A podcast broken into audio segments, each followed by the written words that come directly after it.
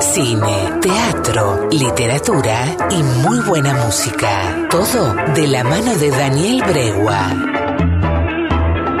Quédate, esto es El Narrador. Todo lo que fue, es y será.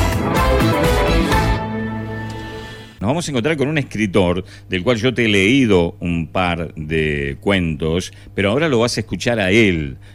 Vamos, vamos, a escucharlo en su voz, alguien que ya no está entre nosotros, por eso la importancia del rescate que hace el narrador de todas estas voces, ¿no? del arte, de la literatura, del teatro, del cine, de la música, en fin nos vamos a encontrar con Augusto Monterroso, un personaje que también tiene mucha importancia en la historia política de Latinoamérica. Augusto Monterroso Bonilla nació en Tegucigalpa, Honduras, en 21 de diciembre de 1921 y falleció en México, donde se radicó exiliado después un 7 de febrero del año 2000. Fue un escritor que nació en Honduras, como te dije, pero se nacionalizó guatemalteco y terminó exiliado en México. Es uno de los maestros de la microficción o de la minificción, eh, donde aborda temas que son eh, fascinantes, complejos y que mezclan, ¿cómo te podría decir? Una ficción alucinante con datos de la realidad. A mí me gusta mucho lo que hace, realmente eh, es muy, muy bueno. Es una persona que, por ejemplo, como te decía, tiene mucho que ver también en la política latinoamericana, porque en 1944 se formaron revueltas contra el entonces dictador guatemalteco Jorge Ubico. Y Monterroso tuvo un, papel activo en, como activista, a tal punto que fue a parar a la cárcel.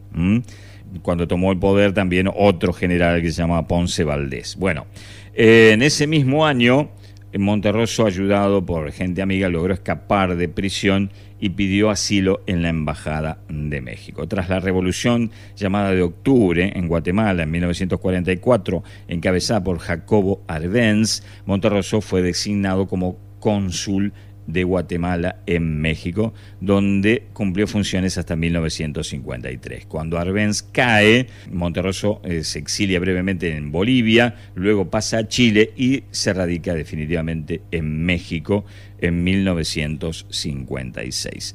Comenzó a publicar en 1959 tiene una sola novela del año 1978 que es, se llama Lo demás es silencio. Los cuentos tiene obras completas, La oveja negra y demás fábulas, La palabra mágica, El grillo maestro, Literatura y vida. También tiene libros de poesía, Las ilusiones perdidas, una antología personal.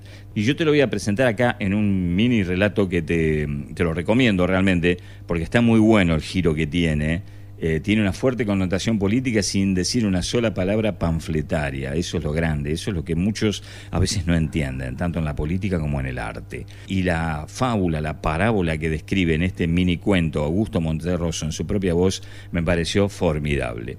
El relato se llama El eclipse. Señoras y señores, con ustedes en el narrador, la voz de uno de los grandes escritores de Latinoamérica, Augusto Monterroso. Las palabras se funden con la música en el relato de una historia que nos conecta para difundir aquello que nos abre la mente. El narrador, todo lo que fue, es y será.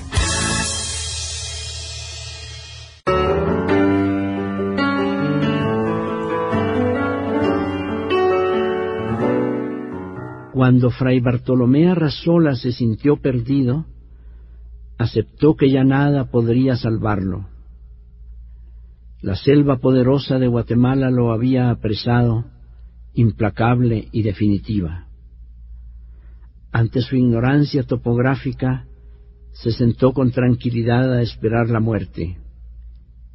Quiso morir allí, sin ninguna esperanza, aislado, con el pensamiento fijo en la España distante, particularmente en el convento de los Abrojos, donde Carlos V condescendiera una vez a bajar de su eminencia para decirle que confiaba en el celo religioso de su labor redentora.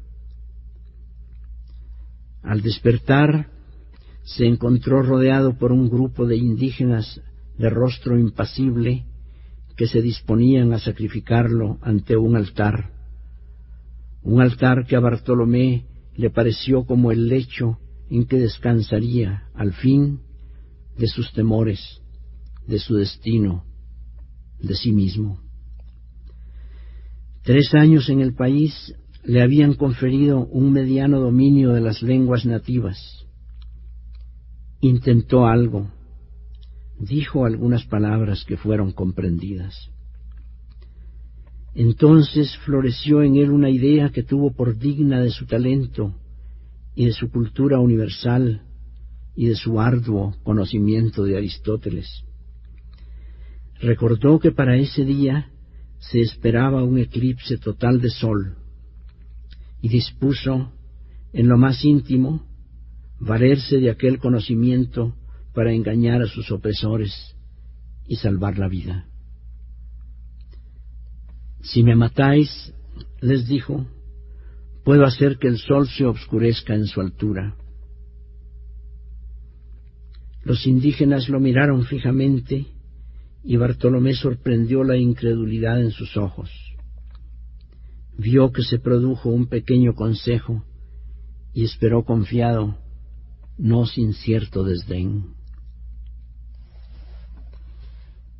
Dos horas después, el corazón de Fray Bartolomé Arrasola chorreaba su sangre vehemente sobre la piedra de los sacrificios, brillante bajo la opaca luz de un sol eclipsado, mientras uno de los indígenas recitaba sin ninguna inflexión de voz, sin prisa, una por una, las infinitas fechas en que se producirían eclipses solares y lunares, que los astrónomos de la comunidad maya habían previsto y anotado en sus códices sin la valiosa ayuda de Aristóteles.